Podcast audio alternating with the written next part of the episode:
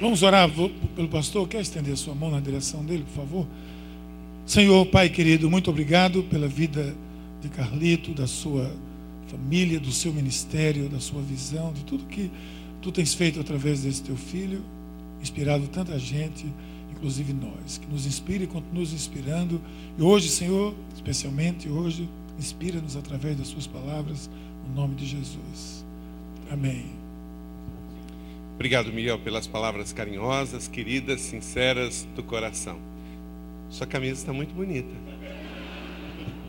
Tá ou não tá? Muito boa noite, povo querido, meus irmãos, minhas irmãs. Que Deus continue abençoando a sua vida, a sua família e o seu ministério e que os seus melhores anos ainda estejam por vir. Seja realmente grato pelo seu passado. A gente deve ver uma vida de satisfação e gratidão pelo que já vivemos. Todos nós aqui somos abençoados por Deus. Não é que nós seremos, nós já somos. Mas o que vai mudar a nossa vida e a nossa missão aqui não se refere ao nosso passado, se refere ao nosso presente e ao nosso futuro. Então, seja grato pelo seu passado, mas olhe para frente, tenha perspectiva, fé, esperança de que os seus melhores anos ainda estão por vir. Muito bom voltar aqui na paz e agora para a primeira conferência Inspire Nordeste. Quando eu venho aqui na paz, primeiro eu fico muito à vontade porque é, o nome dessa igreja é o meu sobrenome, então me sinto em casa, né? Paróquia Anglicana do Espírito Santo, Paz, e eu também sou Paz, Carlito Paz, e pela amizade que me une essa igreja com é, Miguel, com Valéria, com Geiso e com toda a equipe pastoral aqui da igreja, e vocês me recebem tão bem. Então, realmente me sinto muito à vontade aqui. E também quando eu chego aqui, eu sempre dou graças a Deus, Miguel, porque esse lugar eu sempre penso que é, representa uma igreja em ação. Em 2005, a Paz comprou esse lugar. Talvez você não saiba, mas esse lugar foi uma boate. Então, quando a gente vê uma igreja em ação, ela vai conquistando, ela não é conquistada. Quando a gente vê um lugar que era igreja e depois virou uma boate, virou um clube, virou um museu, aí o sentimento é o oposto da ideia de que perdemos, de que fomos conquistados. Agora, quando a gente vê o oposto, essa igreja cheia aqui, todo domingo, com diversos cultos, hoje cedendo seu espaço para uma conferência de treinamento de pastores e líderes, como vamos ter aqui o Summit na semana que vem, um outro evento de treinamento de pastores e líderes, a gente vê uma igreja em ação e a gente vê a missão da igreja, que é o resgate. A igreja, ela tem a missão de tirar das trevas e trazer para a luz. A missão de dar a um povo que não é nem povo se tornar filho de Deus. Então, é uma alegria, Miguel, ver aqui a paz se expandindo e sempre ver esse lugar. E agora acabei de perguntar ao Miguel e ele falou que vai ser erguido agora aqui um edifício de três andares. Esse espaço aqui, esse auditório vai ser totalmente reformulado e reformado. Então é muito bom a gente ver a igreja em movimento, a igreja se mexendo, porque o que não se movimenta atrofia. Então que a sua igreja também esteja conquistando e não sendo conquistada, porque o mundo jaz no maligno, mas que ela conquiste, cresça, se envolva cada vez mais com o mover de Deus. Se você está aqui nessa conferência, isso já diz muito sobre você. Alguns ouviram o convite e decidiram não vir. Você ouviu o convite, decidiu vir, se inscreveu, investiu o seu tempo, o seu recurso veio lá da Bahia como pastor Rui e parte da sua liderança, como pastor Márcio e parte da sua liderança lá da Paraíba e outros pastores aqui. Então isso diz muito sobre você, talvez mais do que você imagina. Investir tempo, recurso para estar numa conferência. A minha vida foi transformada através de uma conferência como essa. Em 1997, eu tinha sido pastor em Nova Iguaçu, na Baixada Fluminense, no Rio de Janeiro. Depois que eu fiz o meu bacharel, meu mestrado no Seminário do Sul, eu fui ser pastor na Baixada Fluminense. Depois, cruzei o país, fui ser pastor no Rio Grande do Sul, lá na fronteira com a Argentina. Fiquei quatro anos lá. E em 1997, vim para São José dos Campos. Cheguei e tinha uma boa igreja. Mas sabe qual é o problema da boa? É inimiga da ótima. Quando a gente chega num lugar e o pessoal fala assim: olha, você está assumindo uma boa igreja. Realmente era uma boa igreja. Tinha 600 membros, mas eu percebi que nós morávamos numa cidade em alta performance de crescimento. Então eu não podia contentar-me só com uma igreja boa. Eu precisava trabalhar para uma cidade ótima, para uma igreja ótima, porque excelência honra os céus e abençoa as pessoas. E aí começamos então fazer um processo de transição.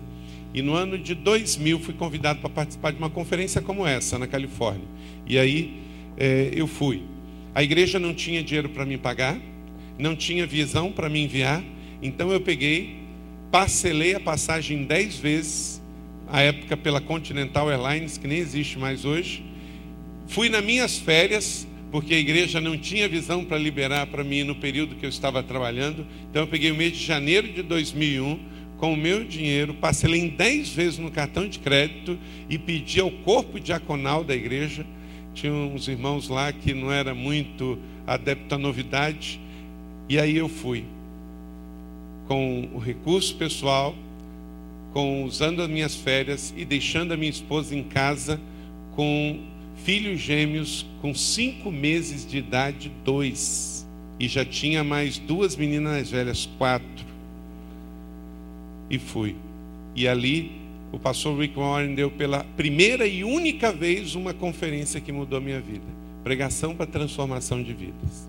E a partir dali, Deus foi fazendo um mover e tantas coisas aconteceram. Mas foi numa conferência como essa. E as coisas mudaram. Por isso que eu acredito muito também no ministério de conferência. Vou falar daqui a pouquinho sobre a igreja ainda. Também fico feliz de voltar ao Nordeste, porque aqui também me sinto em casa. Semana passada, basicamente, eu estava aqui, né, Geraldo? Tem cinco anos que eu passo férias nessa região. Lá em São José da Coroa Grande, eu cumprimento o povo na rua, Miguel. Porque já por quatro anos eu venho ali para aquela região, já também uma vez vim aqui para Porto de Galinhas. Gosto demais ali da região sul de Pernambuco e norte do estado das Alagoas. Toda a minha família gosta de vir para cá. E aqui o bom é que assim, pode estar tá chovendo. Chove cinco vezes ao dia, mas o sol também aparece cinco vezes ao dia. Lá em São Paulo, se disser que vai chover, esquece. É uma semana chovendo e o tempo fica feio e chove muito. Inclusive, por favor, orem por nós. Eu li uma reportagem hoje que tem 80 anos que nós não temos uma seca na região metropolitana de São Paulo quando estamos tendo. Os reservatórios estão em 14%. E agora não é só a Cantareira que abastece São Paulo. A nossa região ali do Vale do Paraíba, do Rio Paraíba, também está lá embaixo. E se não chover em três meses, vai faltar água, porque vai zerar, zerar, vai secar todo o reservatório da Cantareira e também do Vale do Paraíba. E você sabe que tem gente para beber água lá. Né? O estado de São Paulo tem 34 milhões de habitantes. Você tem uma noção? É todo o país do Canadá. Né? Então é muita gente. Eu sei que vocês estão com muita água aqui.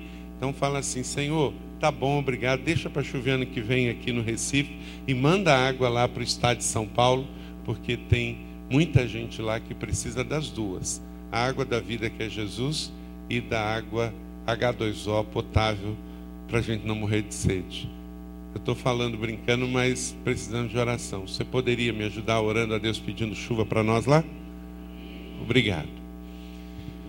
Quero apresentar para vocês pastor Geraldo, a Paula. Vem que vocês dois, para o pessoal ter uma referência e procurar vocês durante a conferência. Hoje nós estamos abrindo a conferência. Eles vão ficar aqui até o sábado com vocês, até o final. Pastor Geraldo é o nosso pastor e líder da Rede Inspire de Igreja. A Paula é a nossa executiva. Os dois estão aqui para servir vocês. Então, as notícias boas vocês falem para o Miguel, as ruins vocês falem para eles. Pastor Geraldo é, está aqui com a Paula para servir vocês, tanto no que tange esta conferência, as oficinas amanhã, qualquer dúvida, com também amanhã os pastores no café os líderes, com relação se você quiser se juntar a nós na Rede Inspire. Hoje são 260, e, 260 igrejas em apenas dois anos e pouco que temos começado esse ministério. O pastor Geraldo foi pastor de casais da igreja e agora está tempo integral cuidando da rede Inspire de igreja. A rede Inspire ela não existe só pela PIB. Nós queremos que cada igreja também coloque hoje o, o Márcio estava elogiando o portal que entrou no ar. Aí eu falei com o Miguel e com ele para pegar tudo que eles estão fazendo e também disponibilizar, porque rede não é de cima para baixo, é lado a lado também. Então, a rede está aí à disposição. Amanhã eles vão falar mais sobre a rede. Então, seja sobre essa conferência, sobre a rede Inspire de Igrejas, você pode conversar com eles. Obrigado, Geraldo, pelo seu esforço, pelo seu trabalho, por deixar sua família para vir para cá. Também, Paula, deixar sua mãe lá e vir para cá e estar aqui com tanto amor, tanto carinho, servindo o pessoal. Obrigado. Paula está aqui desde ontem, Geraldo veio comigo hoje. Quero pedir que os voluntários da paz aí fiquem em pé para também a gente dar uma salva de palmas para eles. Então, todo mundo de laranja aí você pode usar e abusar que eles estão aí para servir, não é isso? Muito obrigado, queridos voluntários, que Deus os abençoe. A maior alegria é dar do que receber, e Deus vai recompensá-los grandemente. Antes de iniciar a pregação, queria mostrar para vocês, pode colocar aí, tem uma foto da minha família. Trago um abraço da família Paz para vocês, né? Ali está a Leila Mães. Eu sou Carlito Paz, ela é Leila Mães, né? É a pastora Leila, que é minha primeira e única esposa. É porque hoje em dia, sabe, né? Tem, tem, tem que falar isso, né, Márcio? Porque tem, é, tem alguns aí estão imitando os muçulmanos, estão fazendo poligamia, né, Valéria? Então eu sou casado, obedecendo Paulo, com uma só esposa. Eu e Leila somos casados há 22 anos e temos quatro filhos. Ela é psicóloga e pastora, comigo lá em São José, 17 anos. E temos esses quatro filhos. A mais velha, Ana Carolina, que está fazendo psicologia no campus da UF, lá no Rio de Janeiro. A Ana Beatriz, que tem. A, Carol tem 18, a Bia tem 16. E os dois meninos, que têm 13 anos, já calçam 44. Vão me passar, impressionante. São fortes. Às vezes a gente vai brincar de jiu-jitsu, de é, luta, impressionante. Eu saio correndo, porque os bichinhos estão fortes, né, Geraldo? Então, essa é a família Paz. É um prazer poder estar aqui em nome deles. A Leila está na conferência do Celebrando a Recuperação o Celebrate Recovery lá nos Estados Unidos, na igreja do pastor Rick Warren. Nós estamos com 25 participantes lá conosco, 12 da nossa igreja e 13 das igrejas da Rede Inspire. Se ano que vem vocês quiserem ir nesta conferência, é em torno de 2 mil dólares. Isso é passagem aérea, hotel e é, inscrição na conferência. Se você quiser, até dá para você unir, porque é na semana seguinte. Você pode se planejar ir no summit do Celebrando a Recuperação em Saddleback e de lá voar para Chicago e participar do summit que vai ser semana que vem da Willow Creek. Dá para você fazer as duas coisas, é um bom investimento na sua liderança participar dos dois. Tem 3 mil inscritos participando do summit do Celebrando a Recuperação. E uma informação importante: todo o material do Celebrando a Recuperação agora está sendo distribuído. O Ministério Propósito passou para a Sociedade Bíblica do Brasil, tudo que tínhamos traduzido, demos gratuitamente para a Sociedade Bíblica do Brasil, para facilitar a distribuição pelo Brasil. Quantos aqui vão fazer o seminário amanhã do Celebrando a Recuperação? Levanta a mão. Então, bastante pessoas estão uh, inscritas, vocês vão gostar muito. Ok? Então, se, fiquem de olho aí nas informações da Rede Inspire, que ano que vem a gente vai divulgar. Quem quiser ir conosco no na conferência do Celebrando a Recuperação. A gente tem tradução simultânea. Você tem um ano para se programar e vale muito a pena.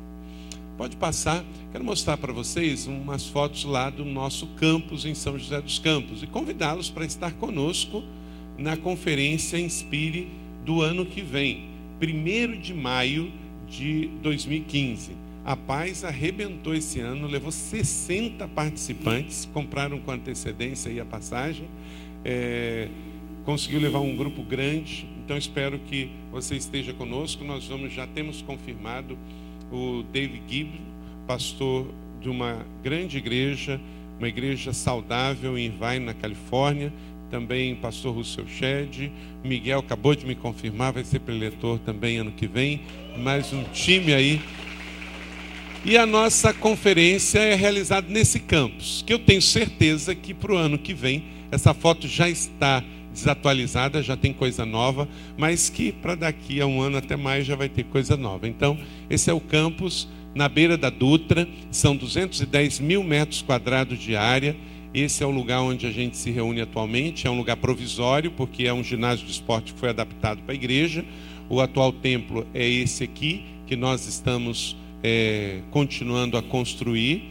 Devemos inaugurar em dois anos e é um lugar muito bonito, é inspirador, a palavra é essa, e estamos lá para receber vocês com muita alegria. Esse é o Colégio Inspire, a igreja recebeu uma doação exponencial de um membro da igreja que é empresário, ele doou 7 milhões de reais para a igreja, e esse colégio foi construído em cinco meses, são três andares, quatro pavimentos, feitos com muita excelência, com muita organização, e é um colégio bilíngue, que funciona com ensino por princípios e à noite é o nosso seminário Instituto Propósito de Ensino.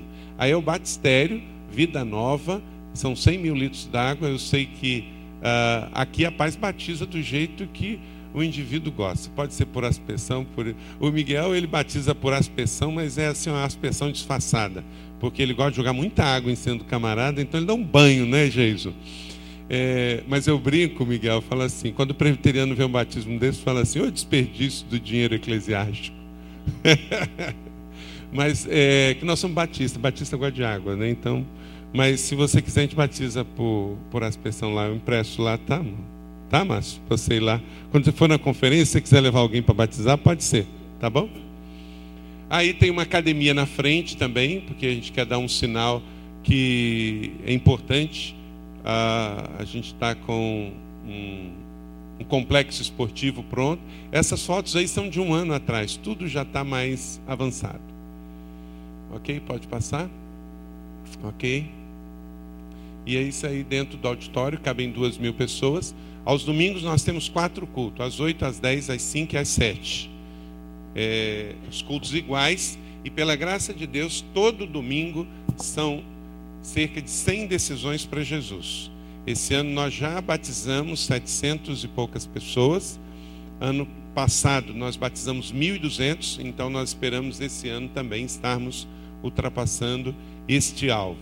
Também a igreja está plantando outras igrejas, estamos plantando simultaneamente mais 10 igrejas. Como o nome Primeira Igreja Batista não é um nome transferível, como está ali meu irmão pastor Joel, que é pastor da PIB daqui, eu abrir uma PIB aqui fica complicado, porque ele tem uma PIB aqui, né? Então, ah, nós temos um nome para as nossas igrejas de rede de plantação. Chama Igreja da Cidade, a rede CES. Então, cada igreja, hoje, hoje é uma tendência global, é a plantação de igrejas que permanecem filiadas à igreja sede. Na verdade, esse é o sistema da Assembleia de Deus, de plantação de igreja. Você planta igrejas, mas elas ficam linkadas à igreja sede. Porque o sistema tradicional, eu não sei a sua denominação, se está funcionando. Se está funcionando, continua. Mas o sistema batista, como é que a gente fazia, Miguel? A gente planta uma igreja, hoje tem 6.500 igrejas batistas no Brasil, filiadas à Convenção Batista Brasileira em todos os estados. E alguns estados têm dois, como Rio de Janeiro é, e Rio Grande do Norte. É porque Batista é assim, sabe? Uma vez tinha dois batistas viajando de navio e o navio afundou. E só sobraram os dois. E eles vieram nadando para a ilha. Aí fundaram, com a evangelização dos índios, a primeira igreja batista da ilha e a segunda igreja batista da ilha. Né, né João? E aí o que acontece? Qual é o problema? Você organiza uma igreja e aí você pega e dá a autonomia para ela. O dia que você dá autonomia para ela, você fala assim: agora é com você. E o resultado disso é que em mais de 100 anos do trabalho batista no Brasil, hoje, mais da metade, mais da metade destas 6.500 igrejas não tem 100 membros e a outra metade tem menos de 50. O que que gera? Igrejas que não conseguem nem sustentar o seu próprio obreiro. Porque o sistema de você plantar e dar autonomia gera que ela acaba sendo autônoma antes do tempo. E o que você lança antes do tempo, se uma criança, quando nasce com você, ela só sai da sua casa 18 anos depois, que você vai dar autonomia para uma igreja novinha, a probabilidade dela não conseguir se fortalecer é muito grande. Então, hoje, é, nos Estados Unidos, em outros países do mundo e no Brasil, há, muitas igrejas estão trabalhando no sistema de planta a igreja, dá uma certa autonomia para ela, mas mantém ela ligada a uma igreja maior para justamente dar um apoio, dar um suporte para que ela não venha a nascer e morrer. Quando eu fui pastor no Rio Grande do Sul, eu participei de uma coisa muito triste, uma assembleia de encerramento de uma igreja. Você já ouviu falar da cidade de Horizontina? Horizontina é a cidade que nasceu a Gisele Bittin. Em 1982 inauguraram a Igreja Batista do Centenário em Horizontina. E no ano de 1994 eu participei do sepultamento da igreja. Porque a igreja ficou com duas pessoas. E aí encerrou e fechou as portas.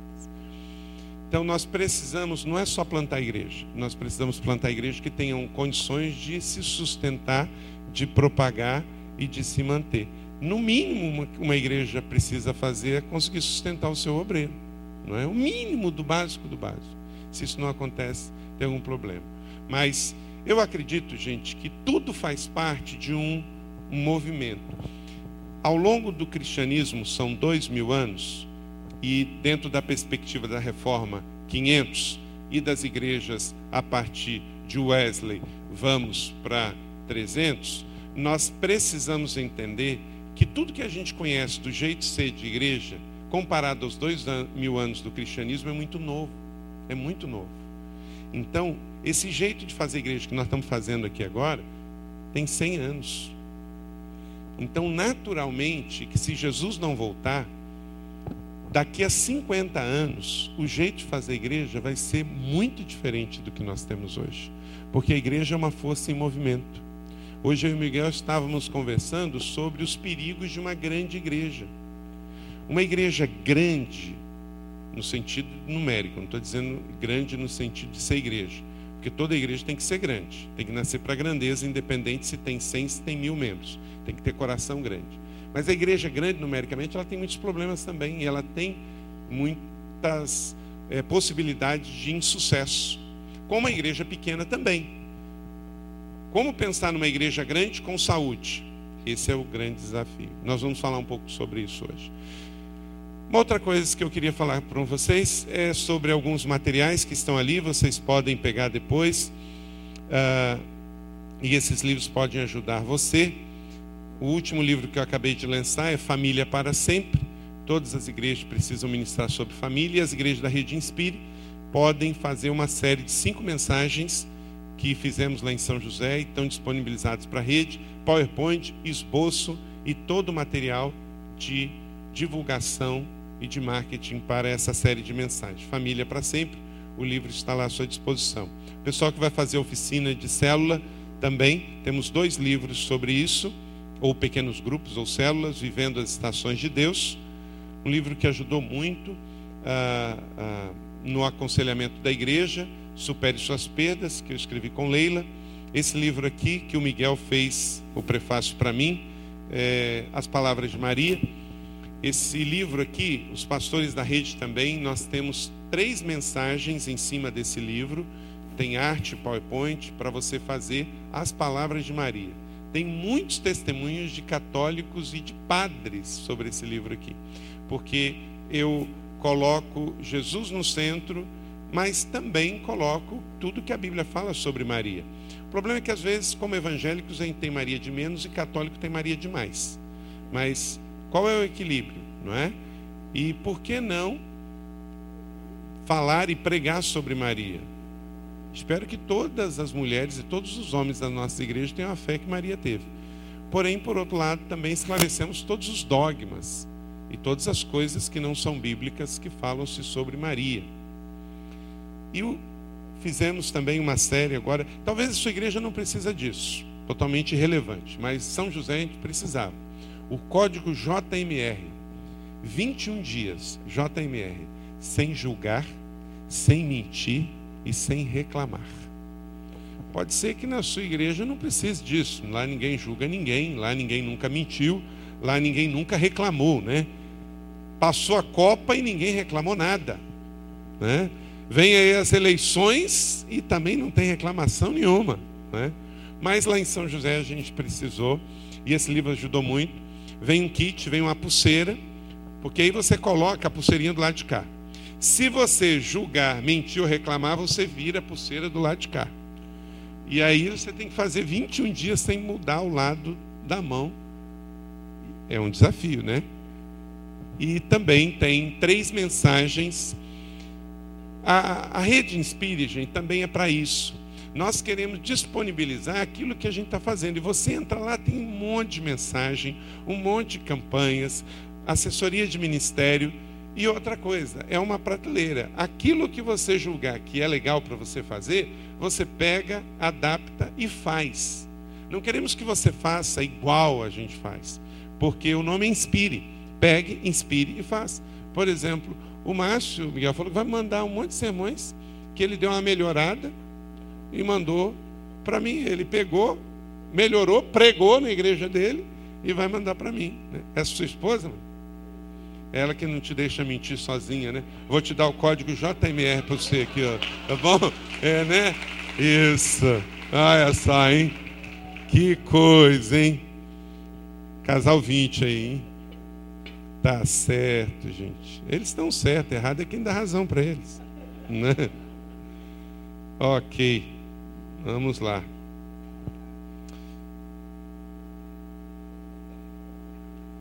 Esse ano é um ano muito desafiador para o Brasil, ano de eleições. Peço que você também não esqueça que você tem que votar em 5 de outubro, mas que você tem que orar até 5 de outubro, né? para que Deus faça a sua vontade sobre a nossa nação. Deus não tem partido, Deus não tem candidato, mas Deus tem um plano para o Brasil.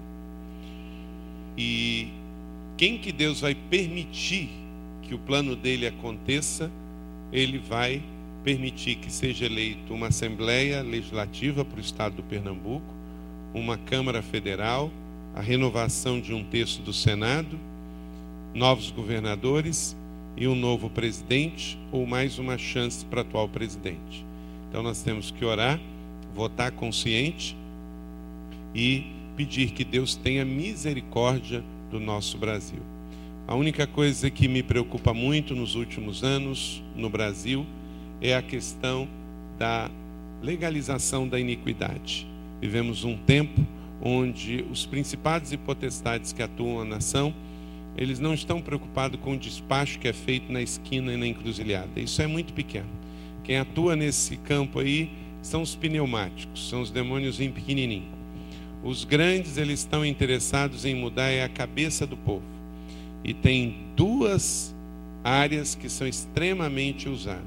É a cultural, através dos filmes, através do cinema, através da mídia e da novela, porque ali é que você muda uma cultura, porque você vai falando o tempo todo, o tempo todo de determinados valores que acaba mudando toda uma geração.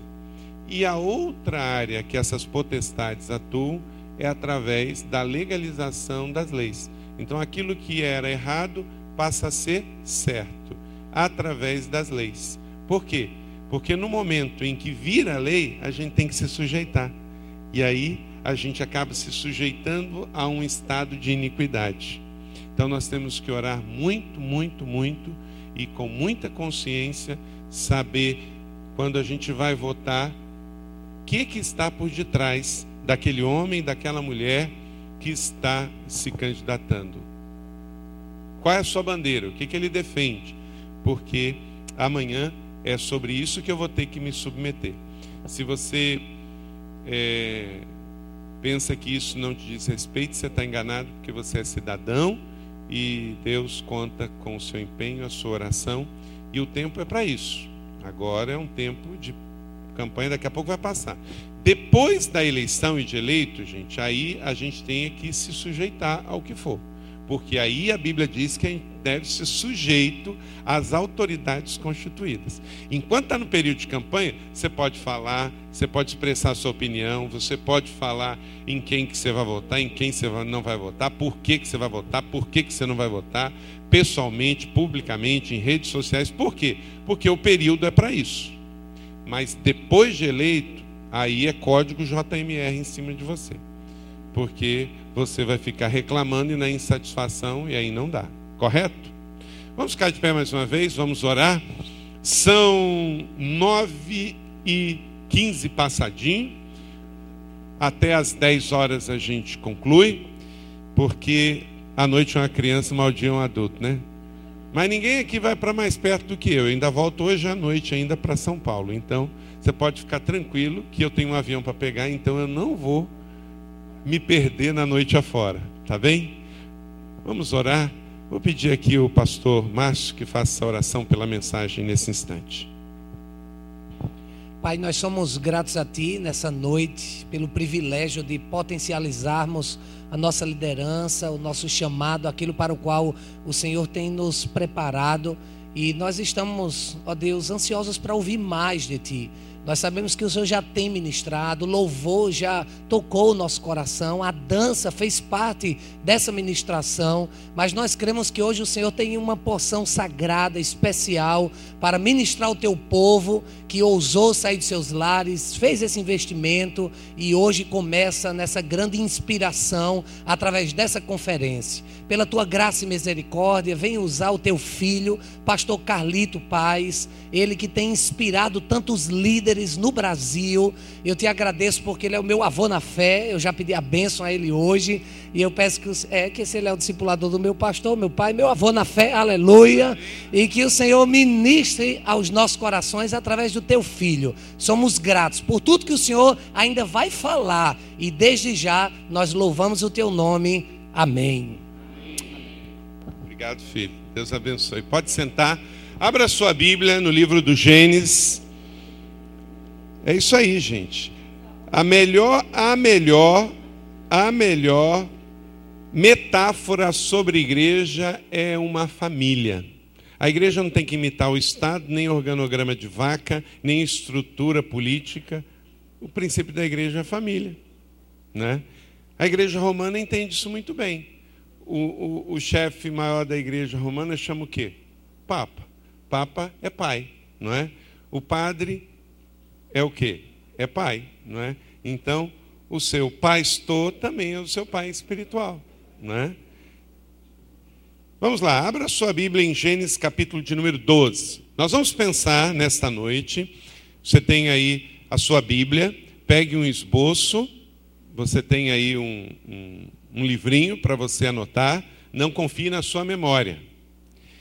Gênesis capítulo 12, de 1 a 20. Princípios para o crescimento exponencial. Princípios para o crescimento exponencial. Pode botar aí na tela. Princípios para o crescimento exponencial. Crescimento da sua vida, do seu ministério e também da sua igreja. Deus quer que a igreja cresça. A igreja pode crescer de várias formas ela pode crescer na sede, ela pode crescer plantando outras igrejas, mas ela precisa crescer, ganhando pessoas para Jesus, incluindo estas pessoas. Nós vamos usar um texto do Velho Testamento, do pai da fé, Abraão, no período pré-história de Israel. E desse texto nós vamos tirar princípios. Diga comigo a palavra princípios. A Bíblia é um livro de princípios. Esta história que eu vou ler, ela nunca mais se repetiu. Não tem problema. Porque o que tem que se repetir não é a história, é a aplicação dos princípios na nossa vida hoje. Então, o que é esse texto do grande Abrão, pai da fé, que saiu lá da região da Mesopotâmia e veio para a terra dos Cananitas e fez ali ser instrumento de Deus para trazer a fé monoteísta sobre a terra. Até então, não existia uma fé monoteísta, isto é, a fé num único Deus. E aí veio através dos judeus e depois através do cristianismo. E abro um parênteses aqui, que mesmo o islamismo falando que eles são uma fé monoteísta, eu preciso discordar que o Islã pode ser monoteísta, mas não é num único Deus chamado o Deus de Abraão, de Isaac e de Jacó, porque se você pegar o Alcorão, tem 99 títulos para Deus, para lá. Mas em nenhum desses 99 Deus é amor. E se Deus não é amor, não é o meu Deus, porque o meu Deus é amor. Amor que deu seu único filho, que morreu na cruz pelos nossos pecados. Então, hoje, nesse tempo de caldeirão mix de religião e de sincretismo religioso, as pessoas dizem: ah, as três grandes religiões monoteístas do mundo é o judaísmo, o cristianismo e o islamismo. Eu digo: judaísmo sim, porque é o Deus que nós temos, é o Deus de Abraão. Eles não receberam um filho ainda, porque esperam o Messias, mas o Deus é o mesmo. O cristianismo sim é monoteísta na manifestação do Deus Pai, Deus Filho e Deus Espírito Santo, mas o Islã eu tenho que ter reticências, porque o Deus descrito no Alcorão não é Deus de amor, e Deus é amor. Amém ou não amém, igreja? Vamos lá então, para alguns vamos relembrar esta história, para outros que talvez nunca leram o livro dos Gênesis, vão ler um pedacinho hoje, você vai gostar, eu convido que você continue lendo. Chamado de Abraão. Eu quero ler o capítulo inteiro, posso?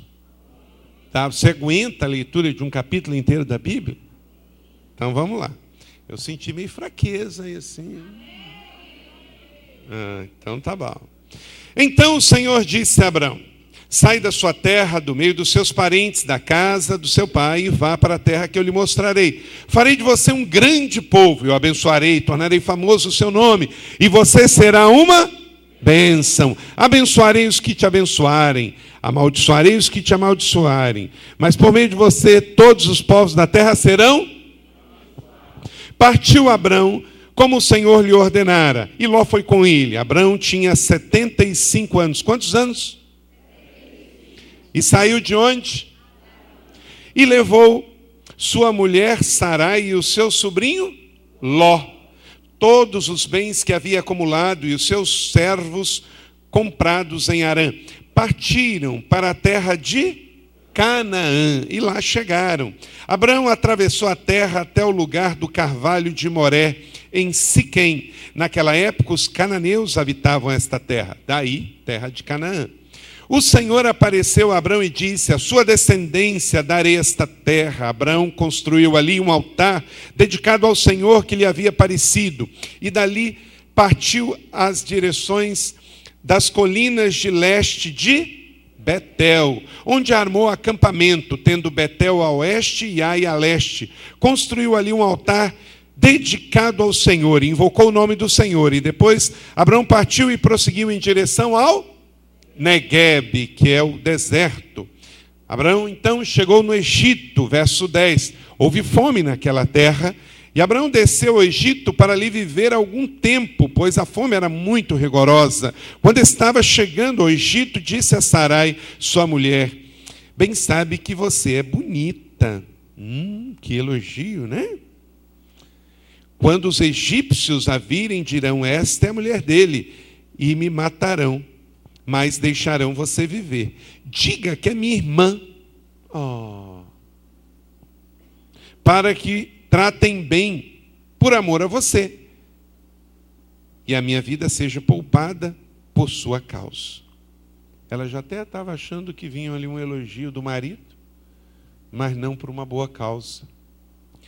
Verso 14: Quando Abraão chegou ao Egito, Viram os egípcios que Sarai era uma mulher muito bonita.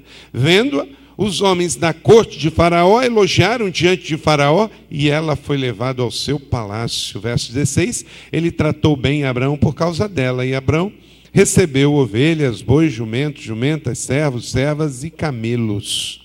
Mas o Senhor puniu o Faraó e sua corte com graves doenças por causa de Sarai, mulher de Abrão. Por isso o Faraó mandou chamar Abraão e disse: O que você fez comigo? Por que você não me falou que era sua mulher? Por que você me disse que era sua irmã? Foi por isso que eu a tomei para ser minha mulher. Aí está sua mulher, tome e vá. Último verso e 20. A seguir, o faraó deu ordens para que providenciasse o necessário para Abraão partisse com sua mulher e com tudo que possuía. Que o Senhor aplique esta palavra no meu e no seu coração e produza frutos a cem por um. Amém? Temos dez princípios aí para aplicar na nossa vida, no nosso ministério. Se encaixam perfeitamente para a sua igreja, independente do tamanho, independente se você é de São Paulo, de Salvador, de Pernambuco, se você é aqui da Paraíba, não importa, o estado, a cidade, essa palavra é atemporal e tem aí princípios. Quantos pastores temos aqui hoje? Quantos pastores? Esta palavra encaixa perfeitamente no exato momento do seu ministério. Então vamos pegar esta palavra. Princípios para o crescimento exponencial. O Senhor chamou este homem chamado Abrão para um crescimento exponencial. Farei de você um grande povo Exponencial é grande, é pensar grande, um grande povo. Exponencial é quando você faz uma meta, por exemplo, eu vou fazer uma campanha de 40 dias de comunidade. Eu vou ter 40 pequenos grupos de lar hospedeiros. Não, isso não é pensar exponencialmente, porque 40 é um número fácil de atingir. Pensar exponencialmente é sempre colocar mais um zero à direita. Então, ao invés de pensar em 40, você vai pensar em 400. E isso é pensar exponencialmente. Aí você vai falar assim, mas pastor, 400 é muito. Quando você pensa num alvo exponencial, não é que você tem que alcançar aquele número, mas quer dizer que aquele número ele te desafia, ele puxa você para cima. Quando você pensa, aí eu vou fazer 40, 40 na sua mente você já conseguiu projetar que você alcança. Então, normalmente, você vai alcançar 40, 42, 43, porque você já projetou na sua mente que você consegue 40. Quando você projeta 400, você não vai chegar a 400, dificilmente, mas você vai fazer 80, 100, 120. Por quê? Porque você projetou exponencialmente, você sonhou, pensou grande. O alvo exponencial sempre nos leva mais do que onde estamos e como conseguimos dimensionar. E aí, quando você projeta um alvo exponencial, você não é um fracasso se você não chegar a 400. Mas, naturalmente, você vai ultrapassar e bem os 40 que você tinha na mente que você já podia alcançar. Pense exponencialmente, isto é, pense grande.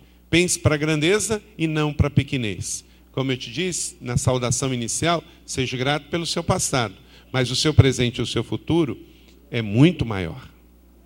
Ok? Então, vamos lá.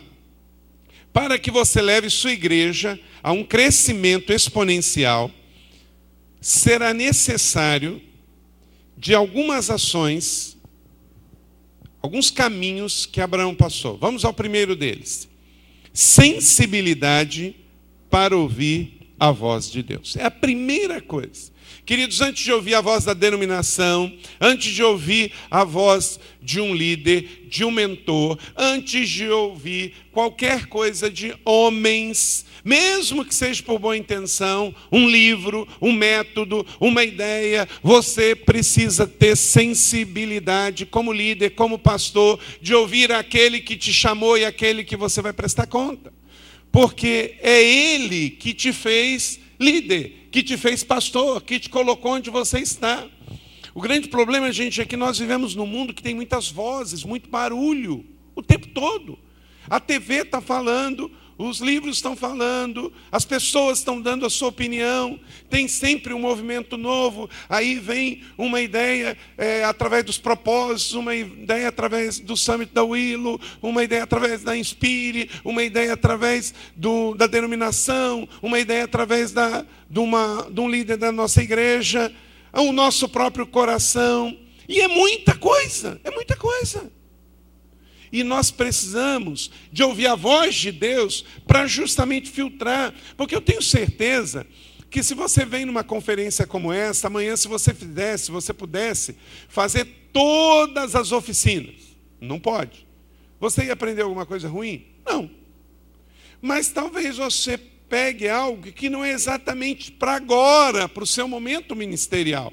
E primeiro você precisa ouvir Deus, até para poder alinhar as coisas. Quando fazer uma mudança, o que colocar como prioridade, o que é para curto prazo, a médio prazo, a longo prazo. Você sabe que água demais mata a planta. E a ausência de água também mata a planta. Então, o segredo do equilíbrio. Veja bem, vamos ao texto. Então o Senhor disse a Quem disse foi o Senhor. Gente, ele estava bem lá. Ele nasceu naquela região. Mostra também que ele já era meio parente dos primeiros homens. A arqueologia já provou que os primeiros fósseis humanos foram achados na região da Mesopotâmia, entre os rios Tibe e Eufrates, que hoje é a região do Iraque, e ali nasceu Abrão em Ur dos Caldeus, o Iraque, e depois ele foi viver em A Arã, que acabamos de ler aí. Arã. Mas ele sempre viveu por ali. E ali realmente é onde a humanidade começou. Segundo a Bíblia, ali deve ter sido a região do jardim do Éden. Então Abraão é um dos primeiros homens da humanidade, ou pelo menos parente desses primeiros homens. Gente, ele nunca tinha saído daquela região. O seu pai e o seu avô nunca saíram daquela região. Ali eles viveram, ali eles desenvolveram a vida, ali ele plantou, ali ele multiplicou, ele se tornou um homem rico e próspero. Casou com Sarai, não teve filho, mas casou. A família dele estava ali, a referência de que o sobrinho Ló vivia lá. Então, ele vivia sua vida normal.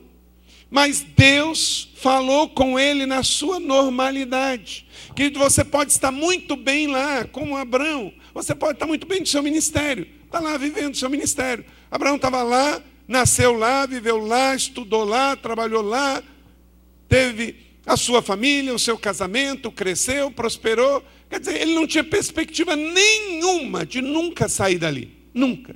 Ia viver na Mesopotâmia.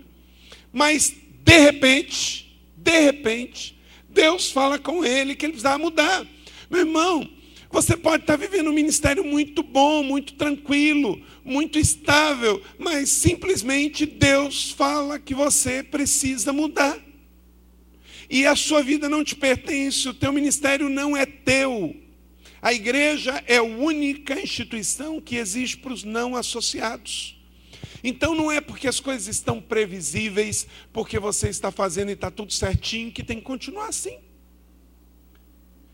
Deus pode falar com você e pedir a você coisas que você nunca pensou e imaginou. E isso pode gerar em você deslocamento, mudança, renúncia. Tenha sensibilidade para ouvir Deus. Deus está falando. Porque Deus é uma pessoa, pessoas se comunicam, e você também é uma pessoa. Você não pode viver uma vida religiosa ao ponto de não ouvir mais Deus e ter um ministério previsível, tocador de negócio gospel. Se nasceu, eu apresento, se morreu, eu enterro, se é domingo, eu vou fazer culto, se é, alguém chegou na igreja e pede uma visita, eu vou fazer, se é Natal, a gente faz uma cantata. Se é Páscoa, a gente faz um alto. Isso é muito previsível. Deus está falando com você. Pare para ouvir. O que o Senhor quer de mim? O que o Senhor quer da minha liderança? O que o Senhor quer do meu ministério? Para onde eu devo ir? Cheguei até aqui, qual é o próximo passo? Eu não estou aqui para manter um negócio. A população brasileira está crescendo, a população pernambucana está crescendo, a população baiana está crescendo, a população paraibana está crescendo. Está aumentando o número de seitas. A idolatria no nosso país está crescendo. As religiões orientais estão crescendo no Brasil. As religiões pagãs afro estão crescendo no Brasil. Então você não pode dar o luxo de manter. Porque ou você conquista ou é conquistado. Isso é um princípio da humanidade. Ou você conquista ou você é conquistado. Não existe um centímetro na terra que é campo neutro. Quando Paulo escreve lá aos Efésios de não deis lugar ao inimigo. A palavra ali é topos, de topografia. Quer dizer, é um lugar. Seja seu corpo, seu coração, seu espaço geográfico, o diabo quer tomar. Não deis lugar ao diabo. Então, querido pastor, querido líder, independente do tamanho da sua igreja, independente do nome da sua igreja, independente quão bem sucedido você é, como você chegou até aqui, pastor, pastora, bispo, apóstolo, meu irmão minha irmã, sensibilidade para ouvir a voz de Deus como Abraão. Mesmo que tudo esteja estável, mesmo que tudo esteja sob controle, mesmo que tudo esteja indo muito bem, Deus está falando e você precisa estar afinado com Ele para ouvir: Senhor, qual é o próximo passo? Para onde eu vou? Qual é a direção? O que eu tenho que fazer? para liderar este povo. Amém? Segundo, disponibilidade para renunciar seu conforto pessoal. Porque quando Deus fala, Deus não está comprometido com o nosso conforto, Ele está comprometido com o plano dele.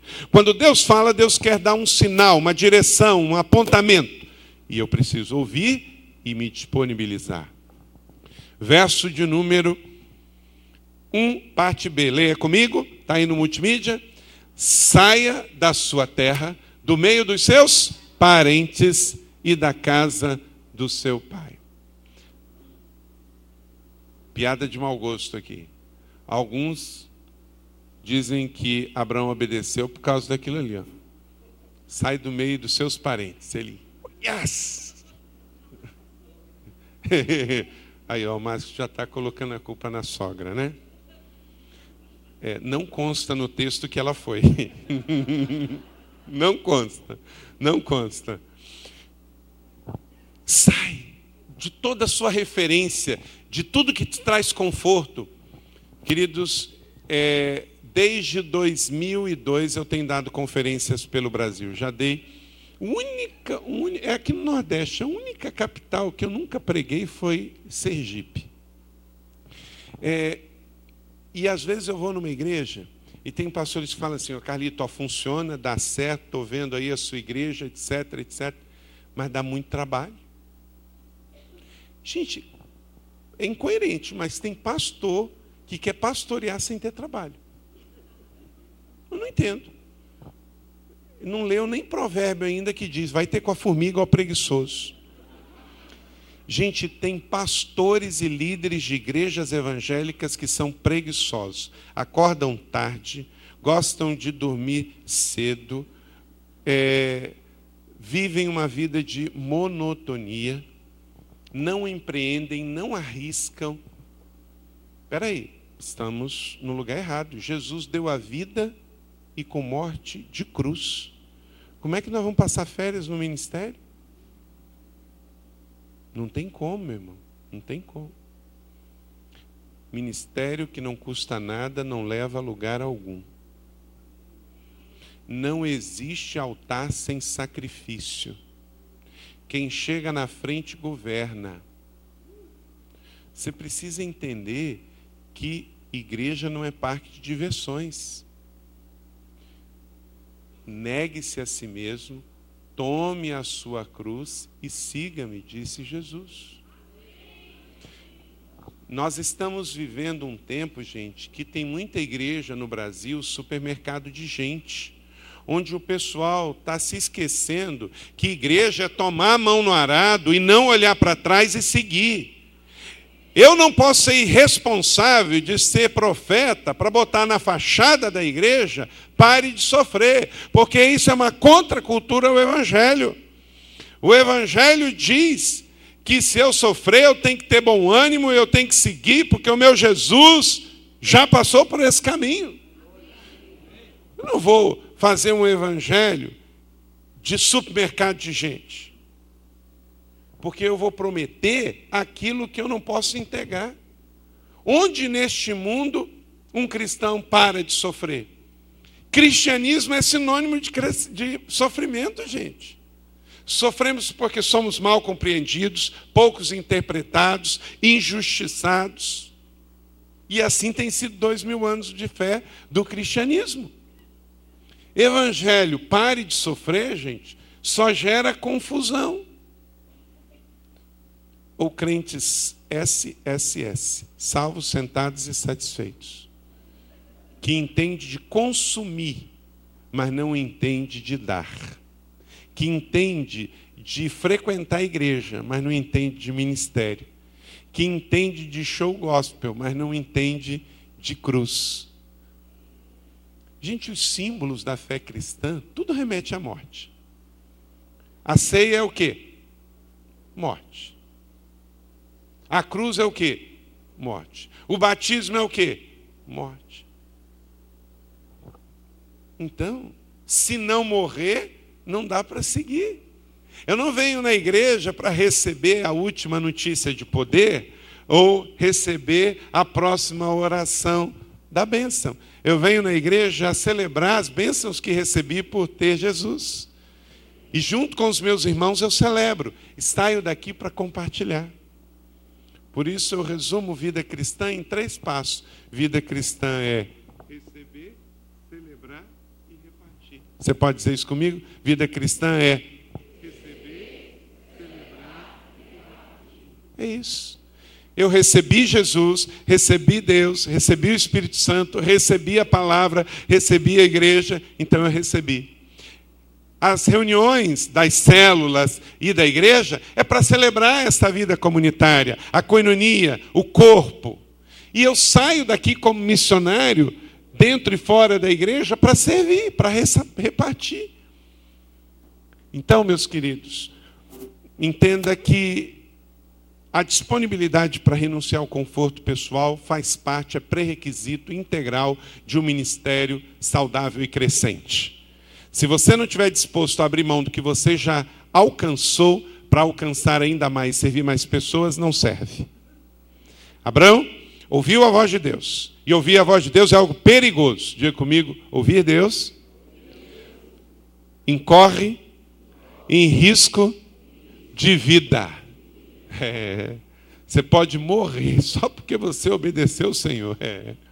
Mas é assim: se o grão de trigo não morrer, não tem vida. É tenso, hein? Hipertenso. Ouvir disponibilidade para renunciar, se Deus pedir, dê terra, parente e o conforto da casa do Pai. Mas o lugar mais seguro da terra é no centro da vontade de Deus. É melhor estar com Deus no deserto do que desobediente com Deus no palácio. Três, obediência em arriscar através do desconhecido. Pastor, pastora, líder, se você quer ver um crescimento exponencial na sua vida, no seu ministério, o negócio com Deus não é ABCD, é obedecer. Veja aí o versículo de número 1, a parte C. Vá para a terra que eu lhe mostrarei. A maioria dos pastores só querem mudar depois de ver um cenário. Eu vi essa terra construída essa semana, essa semana. Esteve lá na igreja Mariana Valadão. A gente estava fazendo um evento lá, nossa igreja tem uma rádio e a gente relançou toda a programação e convidamos a Mariana Valadão para vir fazer uma celebração na igreja. Ela veio. E no meio do show ela lembrou uma coisa. Em 2008 ela esteve na igreja com seu marido, tinha acabado de casar, o Felipe Valadão. E eles tinham lançado o primeiro CD e eles foram lá em São José, em 2008. E eu tinha feito um acordo com Deus que quando nós compramos essa terra em 2004, Miguel, todo mundo que foi lá, o Miguel mesmo foi lá orar. ia lá na colina orar. E ela, no show, falou assim: Meus irmãos, é tão lindo ver isso aqui. Mas mais lindo ainda foi quando eu vim aqui em 2008 e eu andei por isso aqui com o pastor. E ele falava: oh, aqui vai ter isso, aqui vai ter isso, aqui vai ter isso. E não tinha, em 2008 nós não tínhamos um prédio naquele lugar. Era só um, um campo. Um campo. Parecia um, uma pista de, de aeroporto. E ela falou assim, e ele andava com a gente aqui nesse lugar, já vendo. Meu irmão, como líder, você não tem que ver depois que todo mundo viu, porque aí não é liderança. Aí não é olhos da fé, aí é obviedade. Aí até o incrédulo vê, até o ímpio vê. A pessoa mais incrédula de São José lá, se eu levar ele lá agora, ele vê. Mas o líder tem que ver antes. Visão é antecipar um futuro que Deus quer fazer amanhã hoje. Então, pastor, pastora, líder da sua igreja, veja antes. Quando Deus é uma visão de futuro, que aquela visão entre na sua mente, no seu coração, e ela vai apaixonar você e vai guiar você para o próximo passo. E eu não estou dizendo para você que a visão que Deus vai te dar é um imóvel como esse, é uma propriedade como essa. Isso é particular, isso é, é algo de uma igreja que pode ter outra, mas a questão não é o prédio ou aquele terreno. Eu coloquei essas fotos aqui não é para você copiar, é para inspirar você, porque o que Deus vai dar para você é único e exclusivo. Não é melhor, não é pior, é diferente. É algo que Deus vai dar para você. Às vezes pode dar maior, uma igreja aqui perto que tem uma área muito maior do que essa. O Sérgio lá em Sérgio Queiroz. Não é a questão, é o que Deus vai mostrar para você. Agora, uma coisa é verdade: só se você receber uma visão, obedecer essa visão e estiver completamente disposto a arriscar. Eu gosto de uma ilustração no Velho Testamento, que é a de Davi. Quando o Senhor deu àquele pequeno jovem adolescente o desafio de enfrentar um gigante. E ele foi lá no rio e pegou quantas pedrinhas? Cinco. Cinco. Ele tinha matado um leão e um urso. Então ele podia se achar o cara, não. Eu já matei um leão, já matei um urso. Então, um gigante com um cabeção desse, eu não perco. Ido lá no rio e pegado uma pedrinha. Ah, o Senhor está comigo. Então uma pedra basta. Não, ele foi e pegou cinco. O fato dele ter pego cinco, gente, tem uma, informação para nós, é importante. Quer dizer que ele não estava comprometido com estrelato, nem com acertar na primeira vez, nem na segunda vez, nem na terceira vez. Ele só tinha certeza, eu vou acertar. Se eu errar na primeira, na segunda, na terceira, na quarta, eu vou acertar. Meu irmão, esse é o nosso caso. Não é que a igreja vai dar certo, a igreja já deu certo. Não é que o reino é possível de vir à terra, não. Teu reino venha a nós e seja feita a tua vontade. A vontade de Deus na terra já é uma direção de Deus, uma revelação de Deus, isso vai acontecer. A questão é se nós vamos perseverar e suportar que não acertemos na primeira, na segunda, na terceira. Se Deus der graça de a gente acertar na primeira, aleluia. Mas nem sempre é assim. Todos os pastores têm os seus erros, têm as suas histórias de fracasso. Rick Warren diz que nós só somos um fracasso se a gente desistir. Então não desista, prossiga, avance, arrisque através do desconhecido. Deus não tem que te mostrar para que você obedeça, porque no mundo é ver para crer, mas no ministério, na fé, na igreja é crer para ver. Então aplique fé e obedeça. Se Deus mostrou, obedeça. Você teve sensibilidade para ver e ouvir? Glória a Deus.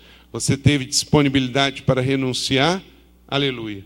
Você obedeceu e arriscou em fé? Graças a Deus. Quarto, você precisa para viver um crescimento exponencial na sua igreja, no seu ministério, de visão para enxergar além de onde você está. Verso de número 2: Farei de você um grande povo, eu abençoarei, tornarei famoso o seu nome, você será uma bênção. Ele já estava bem lá, já estava, mas Deus queria levar ele para o próximo passo, para o próximo degrau, para algo maior. Onde você já está é realidade. Onde você vai, Márcio, é a promessa. E acabamos de cantar que somos o povo da promessa. Não é? Então creia, receba, aplique fé e acredite. Senhor, eu quero ir com o Senhor para onde o Senhor quer. Visão para enxergar além de você estar. Pastor, você consegue ver além do que você já tem na sua igreja, no seu ministério? Cinco, fé para confiar na providência e no cuidado de Deus. Meus irmãos, nós estamos falando de uma história de quatro mil anos atrás, quando Deus trouxe o pai da fé, ainda com o nome primário de Abrão, para a terra de Canaã. E ali nós temos um princípio chamado fé. Pequena palavra, duas letras, mas de um significado fundamental, porque sem fé é impossível agradar a Deus. Pastor, pastora, você não vai a lugar nenhum se você não acreditar. Se você não crê que é possível. Verso de número 3: Abençoarei os que te abençoarem. Por meio de você Hoje o Márcio estava me dizendo quantas igrejas ele repassa o que tem recebido da rede Inspire. Eu pego esse texto para a minha vida. Deus me abençoa para abençoar você, que abençoa você para abençoar o outro, e assim vai essa corrente profética do bem. Não deixe que a coisa fique estagnada em você. Vida cristã é receber, celebrar e repartir. Seja canal, seja rio, seja condutor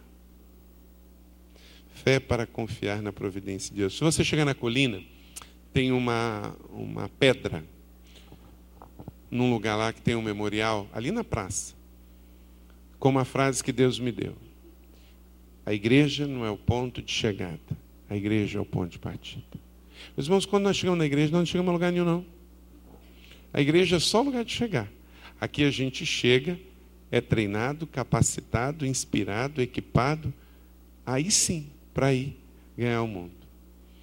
Agora, em setembro, nós vamos é, desafiar 300 jovens da nossa igreja. 300 jovens. Num projeto chamado Invasão. Invasão. Nós temos 39 cidades na nossa região metropolitana do Vale do Paraíba. Nove nós já temos igreja. Então sobraram 30. Então vamos pegar 300 jovens, vamos mandar 10 para cada cidade. E nós vamos dar uma lista de coisas que esses 10 jovens têm que fazer naquela cidade. E eles vão sair e vão para aquela cidade, vão dormir naquela cidade, vão realizar várias coisas naquela cidade e vão voltar trazendo um relatório daquela cidade. Como Josué e Caleb. E depois nós vamos colocar aquilo tudo num relatório. Nós vamos orar a Deus e nós vamos perguntar quais são as próximas cidades que nós vamos entrar. Nós temos cidades na nossa região que tem 2% de cristãos nascidos de novo. Isso é estatística de Europa, de Europa. São José é a capital do Vale. Ela tem 22% de evangélicos. Mas tem cidade da nossa região que é só 2%. Aqui no Pernambuco também tem. E nós temos que ir em direção a esse povo, a essas cidades. Fé para providência e cuidado de Deus. Deus vai prover. É Ele que disse: Eu edificarei a minha igreja e as portas do Hades não poderão vencê-la. Mateus 16, 18. Eu gosto demais desse texto.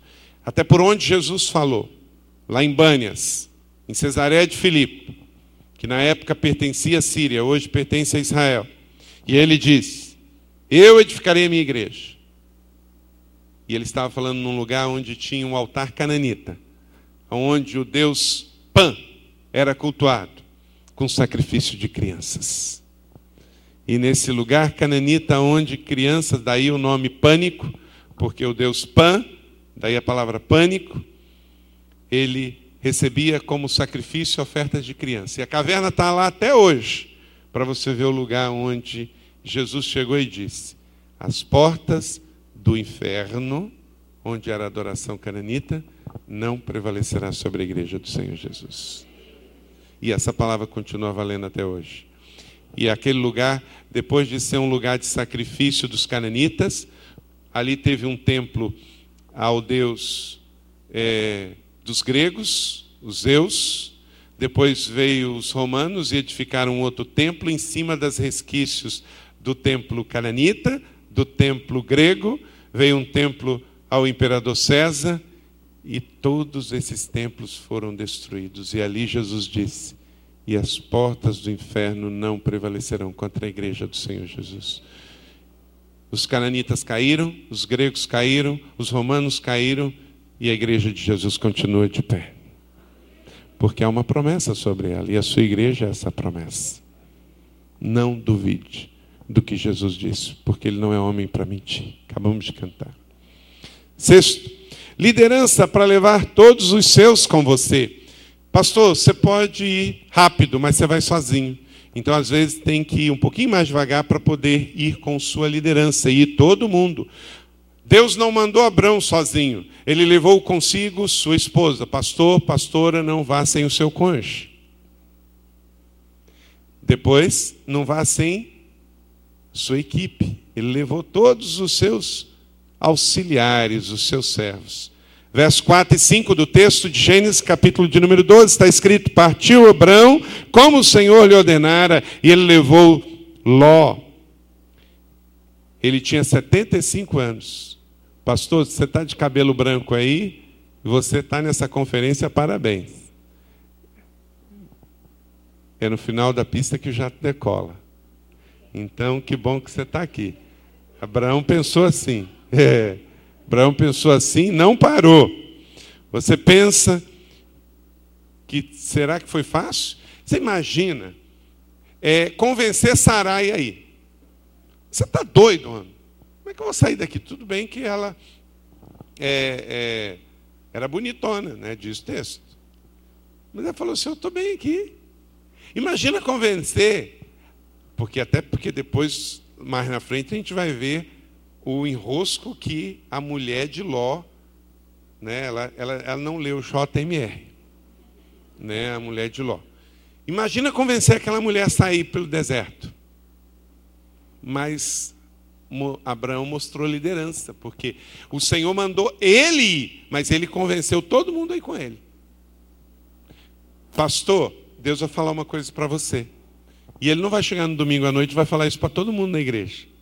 Porque ele já falou para você lá no seu gabinete, lá no seu escritório, lá na sua casa. E se ele fosse falar com a sua igreja inteira, ele não precisava de você. Ele colocou você lá para você falar com a sua liderança, para você falar com o seu rebanho. Quem teve que ir de casa em casa lá convencendo foi Abraão. Pastor, você tem que liderar a transição na sua igreja. Você tem que dar cara para bater. Você que tem que convencer o seu povo porque Deus te colocou como líder, como pastor do seu rebanho. Então, você quer que a sua igreja cresça e você não vai pagar o preço do crescimento. Eu tenho quatro filhos, como vocês viram. Todos eles estão crescendo. E de vez em quando alguns me dizem, pai, está doendo minha perna. Acontece lá, Geraldo? Está doendo. Falo, que bom, filho, isso chama-se dores de crescimento. Crescer dói. Crescer dói. Então, guarda isso aí no seu coração. Cheguei no tempo previsto, eu não terminei o sermão. Eu paro aqui, alguém me dá mais cinco minutos? Quem me dá cinco minutos aí? 5, 10, 15, 20, 25, 35, 40. Obrigado. Povo generoso aqui, eu não precisar de tanto. Olha, eu não acho que eu não vou precisar usar tudo isso, não. Vamos lá. Sétimo, foco para não desistir na jornada. Verso de número 6. Abraão atravessou a terra até o lugar do carvalho de Moré em Siquém. Naquela época os cananeus habitavam nessa terra. Ele viajou 800 quilômetros. Bota aí, ó só. Ele saiu de Ur, onde ele nasceu, na Babilônia, no Iraque, e foi viver em Arã. De Arã até chegar a Betel, lá perto de Hebron, onde está hoje Israel, Cisjordânia e tal 800 quilômetros. Passou em Alepo. Hoje está tudo destruído por guerra, por causa da Síria e o Iraque. Gente, isso aí aqui é outra coisa. Isso aqui é alvo de muita oração. A Al-Qaeda está querendo fazer um país aqui entre o Iraque e a Síria. pegar um pedaço do Iraque e um pedaço da Síria. Meus irmãos, se isso acontecer, é mais um ponto no sinais dos fim dos tempos. Porque eles vão criar um país onde vai ser um ninho de terrorista.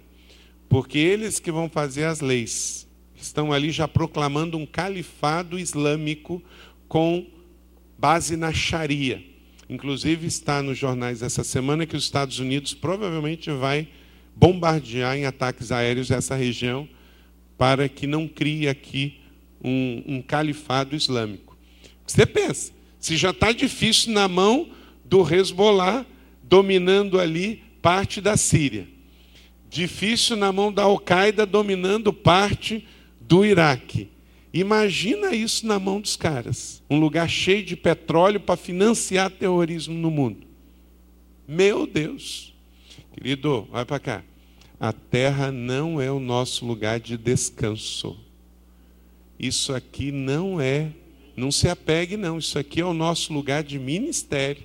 Isso aqui é o nosso lugar de jejum, de oração, de evangelismo. Nós estamos quase dizendo assim: Papai, vem logo, estamos com saudade de casa. Agora, não pense que as coisas vão melhorar, não. Eu não sou profeta do caos. Só que os sinais se mostram a cada vez. É, vírus, epidemias e pandemias por todo lado, guerra, iniquidade, imoralidade, problemas de sinais na natureza. São Paulo lá com 80 anos que não tem tanto problema com falta d'água e por aí vai sinais se mostram e as dores de parto estão ficando cada vez mais constantes. Então, precisamos de quê? Ponto 7, foco. Porque tem muita coisa que vai querer nos, nos tirar do foco. Se Deus falou, sai de Arã e vai para Betel, você tem que ir. 800 quilômetros. Imagina, gente, 8 quilômetros a, é, 800 quilômetros a pé no meio do deserto. Quantas coisas sugeriu para Abraão? Não, fica aqui. Para quê ir para lá? Deve ter um carvalho aqui com sombra embaixo. Se Deus mandou você ir, vá e não pare enquanto você não chegar lá. O seu destino é o que Deus tem para você. Como diz Bill Johnson, eu vi o meu destino, gostei, estou correndo para lá. Oito. Gratidão pelos presentes de Deus durante a jornada. Deus é tão bom, pastor, pastora, líder, que mesmo sem merecer, durante a jornada, que você tiver sua transição para o crescimento e para um ministério exponencial, o Senhor vai aparecer e vai dar presentes. Verso 7 e 8 diz que o Senhor apareceu de novo para Abraão. Ué, mas ele já não tinha aparecido uma vez? Mas Deus foi bom que apareceu de novo. Aqui já era o brinde, já era o plus. Aí o Senhor apareceu lá em Betel e ele fez um altar, fez um culto, aleluia, Ebenezer, até aqui me ajudou o Senhor. Até aqui, gente, pensam por oito princípios que eu e você podemos aplicar no ministério e vai dar certo, amém? Você crê e recebe? Então faça o seu trabalho de casa. Guarde sempre isso. Gratidão. E Abraão foi grato. Quem não para para agradecer, não chega bem ao seu destino. Vamos ler isso juntos? Quem não. Pode passar. Passei. Ah, não tem pena. Mas é assim: ó. quem não para para agradecer, não chega bem ao seu destino. Nove. Agora, duas coisas negativas, porque Abraão não é Santo Abraão, né? Ele também errou. E a Bíblia é a única que desnuda os seus heróis. Mas ele está no lucro. Oito pontos positivos e dois negativos. Agora, o duro é que esses dois negativos foi federal. Oito. Oh, perdão, nove. Permanecer onde Deus te levar, mesmo que isso custe caro. Meu irmão, nós lemos no texto que Abraão não permaneceu. Verso 9 e 10, depois partiu Abraão e prosseguiu em direção ao Negueb. Negev está aqui no sul, é que aqui não dá para mostrar, mas o mapa está lá, está bem aqui no sul. O que que Abraão foi fazer no sul? Deus mandou ele para Canaã. Ele estava lá. Bem, aí ele vai para o sul. Aí vai para o deserto. E o texto diz que no deserto a coisa ficou difícil. Toda vez que você for para o deserto, que Deus não mandar no deserto, vai ficar ruim. E ele foi para lá. E chegando lá, meus irmãos, o que, que aconteceu? Partiu em direção ao Negev e houve fome. Parece redundância, né? Porque deserto, fome. Aí o que, que ele fez? Ele não volta para Canaã. Ele vai para onde? Egito.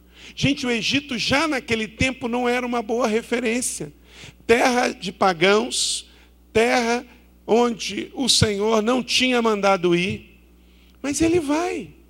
Ir para onde Deus não manda ir é problema. Pastor, não vá para lugar nenhum se Deus não te mandar. E se Deus mandou para A, não pode ir para B. Se mandou para o sul, não pode ir para o norte. Porque pior coisa é estar onde Deus não mandou estar. Até aqui ele vinha acertando, acertou de 1 a 8. Mas no 9 ele pisou feio na bola. Ele gerenciou. Ele foi para onde não devia ir. E na hora em que apertou, em vez de voltar para onde o Senhor mandou ir, meu irmão, se você percebeu que pisou na bola, pastor, que você fez algo que não era para fazer, não afunde mais numa gerência de tentar resolver do seu jeito. Volte atrás. Quando a gente percebe que está numa trilha e se perde, o que, que a gente tem que tentar fazer? Voltar. Não é se embrenhar mais no meio da mata. No momento em que Abraão percebeu que estava no deserto, onde Deus não mandou ele ir, ele tinha que voltar para Betel, mas ele pega e vai paquerar o Egito. Porque o Egito era um reino próspero, então se aqui tem fome, lá tem comida. Aí pega a mulher e vai. E aí olha o que acontece. Se você vai aonde Deus não mandou ir, geralmente você tem que mentir para se sustentar lá. Líder muitas vezes não gosta de pagar o preço da espera. Aí ele vai, aí ele já vai ver que o negócio não vai dar legal. Ele olha para a mulher e fala: Sarai, você é muito bonita. Antes mesmo que ela pudesse agradecer o elogio do marido no passeio, ele diz: Olha, mas chega lá então, fala que você é minha irmã, que senão eles vão me matar. Quando você vai onde não é para ir, você tem que mentir para se sustentar lá. Foi o que aconteceu. Aí, o que que Faraó faz? Pega ela como mulher. Olha que complicado. O homem sai de Arã para ver a mulher dele na cama de Faraó. Pensa na situação. Pastor, se você não quer ver o pecado na sua casa e na sua igreja, não vá para onde Deus não mandou você ir. Cuidado, cuidado. Transformar pedra em pão. Em Mateus 4, 3 e 4, Jesus tinha a oportunidade de transformar a pedra em pão, mas ele não fez. Ele disse: Não tentarás ao Senhor teu Deus. Aí vem o décimo e último ponto recusar presentes de procedência duvidosa. Em tempos de eleição, isso é muito importante relembrar aqui. Hein? O que, que aconteceu? Verso 15 e 16. Ele então, Faraó, vendo que a irmã de Abraão era muito bonita, ele dá presentes. Vamos ver os presentes? Olha aí comigo no verso de número 16. Ele tratou bem Abraão por causa dela, e Abraão recebeu o quê? ovelhas e bois, jumentos e jumentas, servos e servas e camelos. Grifa aí, servas. Olha aí, gente, a raiz de todo o problema aqui, ó, ó, ó, ó. Se não fosse isso aqui, ó, hoje nós não tínhamos o Iraque sendo massacrado, a Síria, a Palestina, tá aqui, ó, ó Abraão foi onde não devia ir, para se sustentar lá mentiu, e quando saiu de lá, em vez de deixar os presentes lá que não pertenciam, ele levou com ele os presentes que ganhou, porque a serva veio junto a Agar. E Agar veio ser a inspiração que Sarai precisava para dar uma viajada na maionese. Mas ela teve um bom professor, foi o marido. Depois de volta a Canaã, ela queria um filho. Ela fez igual o marido fez. O marido, para se livrar da fome, foi para onde? Para o Egito. Para se manter no Egito, fez o quê? Mentiu. Então, agora tem um bom professor aqui dentro de casa. Já que eu quero ter um filho, você tem uma menininha aí de 15 anos, faz um filho nela e está tudo bem. Transformou pedra em pão. E até hoje, até hoje, nós estamos na consequência deste ato. Veja aí verso 16, 12 de Gênesis. E ele será como jumento selvagem, sua mão será contra todos, e a mão de todos contra ele, e ele viverá em hostilidade contra todos os seus irmãos. Aqui, ó. Ao quadro dos árabes, os filhos de Ismael, até hoje. Não tem uma declaração profética tão clara do que iria acontecer na humanidade, quatro mil anos depois, por causa de um ato de inconsequência e desobediência. Árabes e judeus são irmãos. Teste de DNA, recentemente, provou isso. O que a Bíblia já disse, a gente já sabia. Os filhos de Ismael e os filhos de Isaac são irmãos por parte de pai. E vivem em hostilidade contra todos os seus irmãos. Quem vive em comunidade nunca peca sozinho. Se eu pecar, o meu pecado gera consequência. Se eu ganho, a minha vitória pessoal traz vitória no coletivo. Mas se eu perco e erro, o meu pecado no pessoal também traz derrota no coletivo, porque nós somos igreja, nós somos corpo. Se o pastor erra, a ovelha recebe a consequência. Se o líder erra, o ministério leva a consequência. Então, meus irmãos, temos aqui oito princípios para acertar em cheio e fazer o nosso ministério crescer e exponencializar. Mas tem dois erros aí de Abraão que Deus não quer no nosso ministério. Que se fizermos, também vamos pagar. Porque ou você paga agora ou paga depois. Mas você tem que segurar para não pagar. Porque pode ser muito caro e pode ter muita consequência. Então, caso sua prosperidade não veio licitamente de Deus, ela custará muito caro para você e para sua casa. Naquela hora, Abraão tinha que ter pensado: o que, que nós estamos fazendo aqui? Descobriu, vamos embora, vamos embora. Vamos com o que a gente trouxe. Porque ele deu aquele presente para poder ficar com a esposa dele. No momento que não é mais esposa, isso não me interessa, isso não pertence a mim, vamos embora. Mas ele foi embora e levou os presentes. Se você tem algo na sua casa que foi ganho ilicitamente, jogue fora porque isso vai ser maldição e brecha na sua casa.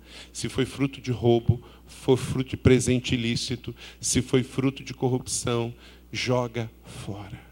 Porque isso vai ser uma brecha que vai contaminar sua vida e seu ministério. Não serve, não vale a pena. Não vale a pena. Algo que foi adquirido no pecado tem que ser sacrificado. Não pode servir para você. É igual o crente olhar dentro de casa, ver a sua prosperidade não tem ali não tem oferta. A oferta, a primícia, tem que ser dada a Deus. Que adianta você olhar, eu tenho três carros na garagem, tenho casa e tal, mas foi construído com o dinheiro da casa do Senhor. Isso é maldição para a nossa vida, não serve. Que Deus os abençoe, meus irmãos e minhas irmãs. E se há alguma coisa, pastor e líder, que você tem que mudar a palavra é arrependimento. Não se deixe enganar. Deus não se deixa escarnecer. Pois o que o homem semear, isso ele ceifará. Não tem nenhum erro, nenhum problema que Deus não perdoe, mas precisa haver a consciência genuína de arrependimento. Assim respondeu o Senhor: Se você se arrepender, eu restaurarei para que você possa me servir. Vamos ler isso juntos? Assim respondeu o Senhor: Se você se arrepender, eu restaurarei para que você me servir. E aí vai acontecer crescimento exponencial, porque a sua igreja vai cair na graça do povo e vai crescer. Pode passar o último verso? Assim, as igrejas eram fortalecidas na fé e cresciam em número a cada dia. Amém? A banda pode vir. Eu queria chamar meus colegas pastores e pastoras, virem aqui à frente. Eu quero orar por você e quero pedir que também Deus, pela sua graça, conceda a você que seu ministério possa ir mais além. Que Deus, o que Ele tem me dado, dê ainda mais a você. Pode chegar aqui, os pastores e pastoras e os líderes, fiquem de pé, por favor, e imponham as mãos aqui sobre seus pastores, seus líderes. Ninguém tem nada se do céu não for dado. Não é? Diz João 3, 27. Mas também o que Deus dá, o diabo não pode tirar, não é isso? Então, vamos ficar mais. Vem pra, mais para frente, Márcio, aqui, para os outros pastores virem aqui. Isso. Não há nada em mim que eu possa dar, mas o nosso Pai tem tudo que a gente pode receber, né? Estenda as mãos aqui, igreja. Meu Deus, meu Pai, em nome de Jesus, junto com os meus irmãos, eu também venho a esse altar pedindo, meu Deus, que o Senhor dê da tua bênção sobre nós, pastores, pastoras, líderes deste tempo, da boa medida, sacudida, recalcada e transbordante, Senhor. Deus, nós queremos crescer, não queremos crescer para aparecer, ou para julgar ninguém, ou para se achar melhor. Queremos crescer, porque crescendo as trevas vão recuar. Dê-nos mais almas, Senhor, dê-nos mais ovelhas. Deus, dê-nos mais igrejas para plantar, cidades para conquistar. Ó Deus, eu compartilho com os meus irmãos, colegas e pastores aqui de tantas igrejas e diferentes denominações, que o Senhor nos dê um crescimento exponencial daquilo que o Senhor tem nos dado em São José dos Campos, dê também sobre os meus irmãos aqui no Nordeste, que as suas igrejas cresçam. Ó Deus, que eles possam aplicar esses princípios da vida de Abraão e acertar com seus acertos e evitar os seus erros em nome de Jesus. Senhor, faz outra vez entre nós, que o Senhor abençoe aqueles que os abençoarem e amaldiçoe aqueles que os amaldiçoarem. Está tudo nas tuas mãos, Senhor, mas agindo o Senhor, quem impedirá? Que eles ouçam o Senhor, que eles obedeçam o Senhor, os sonhos, as visões, as técnicas, as estratégias, os recursos humanos e financeiros, que não falte sobre eles o azeite fresco do Senhor, para que eles avancem e não retrocedam, que eles possam, ó Deus, conquistar e não serem conquistados. Abençoe cada ministério aqui em nome de Jesus, para que eles possam fazer o teu nome brilhar e a tua vontade ser feita na terra. E todo e qualquer plano do inferno contra a vida deles, seus cônjuges, seus filhos, caiam por terra em nome de Jesus. Abençoe seus filhos espirituais, que a igreja esteja bem nutrida, com um púlpito forte, com o um ministério cheio do teu Espírito Santo, com uma visão profunda da tua graça, com uma igreja cada vez mais firme e forte na tua palavra, Senhor. Dê a eles filhos espirituais, verdadeiros discípulos. Nós não queremos crentes nas nossas igrejas, religiosos nas nossas igrejas. Nós queremos servos e discípulos, ministros do Deus vivo, Senhor. Ó Deus, o que tem que mudar no coração, na mente, na vida e ministério dos teus filhos, muda, Senhor. Ó Deus, leve para bem longe aquilo que não te agrada em nós e traga algo novo do Senhor. Santifica-nos na tua verdade. Ó Deus, limpe qualquer sujeira, traga luz sobre tudo que está oculto e traz, ó Deus, santidade sobre cada pastor e cada pastora aqui. Cada ministério seja santo, porque santo é o Senhor. A começar de mim, de cada ministério, possamos hoje, Senhor, estabelecer um marco de um novo tempo em nossas vidas, famílias e ministério. As trevas vão recuar e o teu nome será exaltado e glorificado. Assim nós oramos no nome forte de Yeshua Hamashia, Jesus Cristo, Senhor. Amém. Glória a Deus. Deus abençoe em nome de Jesus. Vamos louvar o Senhor e vamos continuar celebrando. Fica de pé. Deus abençoe os pastores. Deus abençoe, que alegria estarmos juntos. Vamos juntos. E amanhã tem conferência, e sábado tem conferência, em nome de Jesus. Obrigado, Miguel. Vamos lá, meu irmão.